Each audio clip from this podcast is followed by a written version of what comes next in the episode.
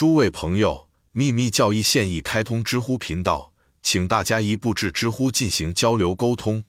真理必然终究盛行，但是后者和皮亚奇斯麦斯 （Pete C. Smith） 先生似乎都在这样一种印象下努力：a 该体系优先归属于以色列人，希伯来语是神的语言；b 这种普遍语言属于直接启示。后一种假设，只有在前面一节的最后一段所示的意义上才是正确的。但是我们还没有就神圣的启示者的性质和角色达成一致。关于优先归属权，对于世俗者来说，当然将取决于 A 启示的内部和外部证据，和比每个学者个人的先入为主之见。然而，这并不能阻止有神论的卡巴主义者或泛神论的神秘主义者以他们各自的方式信奉。两者都不能使对方信服。历史提供的数据太少，也不足以供他们中的任何一方向怀疑论者证明他们哪一方是正确的。另一方面，对于我们希望在当今这个时代解决这个问题，传统提供的证据不断被拒绝。同时，唯物主义科学将公正地嘲笑卡巴主义者和神秘主义者。但是，这个令人烦恼的优先权问题一旦被搁置一边，科学最终会发现，它的语言学和比较宗教学受到了挑战，并被迫承认共同的主张。见脚注。脚注。随着一个又一个科学家被迫接受秘密教义所揭示的事实，这些主张一个接一个的得到承认，尽管他很少。如果曾经意识到他的阐述已是意料之中。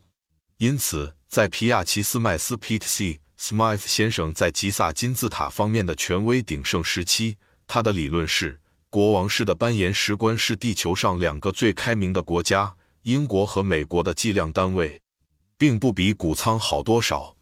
这被我们在当时刚刚出版的《揭开伊西斯的面纱》一书中予以了强烈的否认。随后，纽约的新闻界，主要是《太阳报》和《世界报》站起来，反对我们对这样一位学术之星指手画脚。在第一卷第五百一十九页，我们曾说过。希罗多德在讨论金字塔时可能会补充说，在外表上，它象征着自然的创造性法则，并解释了几何学、数学、占星术和天文学的原理。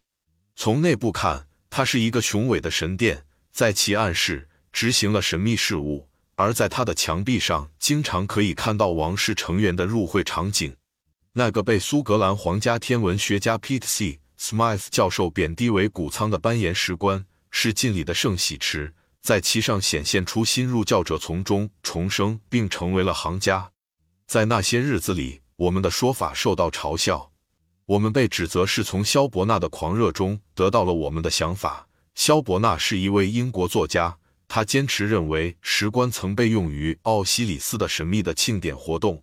我们从未听说过那个作家。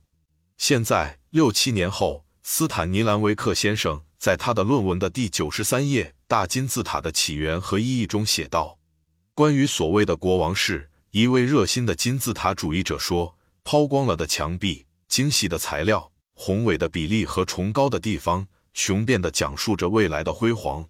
如果不是这样的话，七奥普斯 （Cheops） 墓的完美之屋，可能是第一位先驱者穿过狭窄的向上通道和宏伟的走廊后才被接纳的地方。”而走廊的尽头很低，这是他逐渐准备好进入神圣奥秘的最后阶段。如果斯坦尼兰维克先生 （Mr. Staniland Wake） 是一位神学家，他可能会补充说，通往国王室的狭窄的向上通道确实有一个窄门。同样的，通向生命的大门的窄门，或者耶稣在马太福音七点一三及以下等内容中所暗示的是新的精神的重生。并且正是这扇启动神殿的大门，记录了据称是由启蒙者说的话。正是作家正在思考的。他最伟大的学者们并没有嗤之以鼻，就像婆罗门文学通常被称为那样，将其视为荒谬的小说和迷信，而是将努力学习符号通用语言以及它的数字和几何关键要诀。但在这里，如果他们都相信犹太教的卡巴拉派体系包含了全部奥秘的关键，那么他们依然很难成功，因为他们并没有整个奥秘的钥匙。目前，任何其他的经卷，即使《吠陀经》，也不完全包含全部奥秘的钥匙。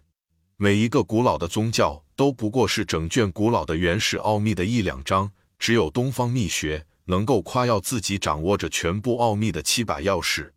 在这部作品中将进行比较，并尽可能多的予以解释，剩下的留给研究者个人的直觉。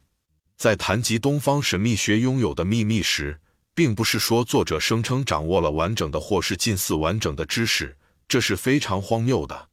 我给出所知道的那些我无法解释的，学生必须自己去找出答案。但是，假设整套宇宙周期神秘语言在未来的几个世纪里都不会被掌握，即使是迄今为止一些学者在圣经中发现的，在数学上也足以证明这一说法。犹太教利用了七把钥匙中的两把。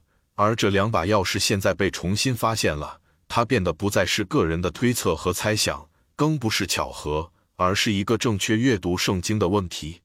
就像任何熟悉算术的人读懂和验证一个加法或总和一样。见脚注。再过几年，将像所有其他的公开信仰一样，通过显示教条真实的本意，这个系统将消灭圣经的呆板文字。随后，这个确凿的含义。无论多么不完整，都将揭开存在的奥秘，进而彻底改变人类学、人种学，特别是纪年表的现代科学体系。生殖崇拜的元素在旧约，并且一定程度上在新约中的每一个神的名字和叙述中都可以找到，也可能及时的大大改变现代唯物主义在生物学和生理学中的观点。脚注：通过阅读带有数字和几何学钥匙的圣经。我们在伊西斯 （Isis） 中所说的一切，现在都在埃及之谜或度量之源所证实。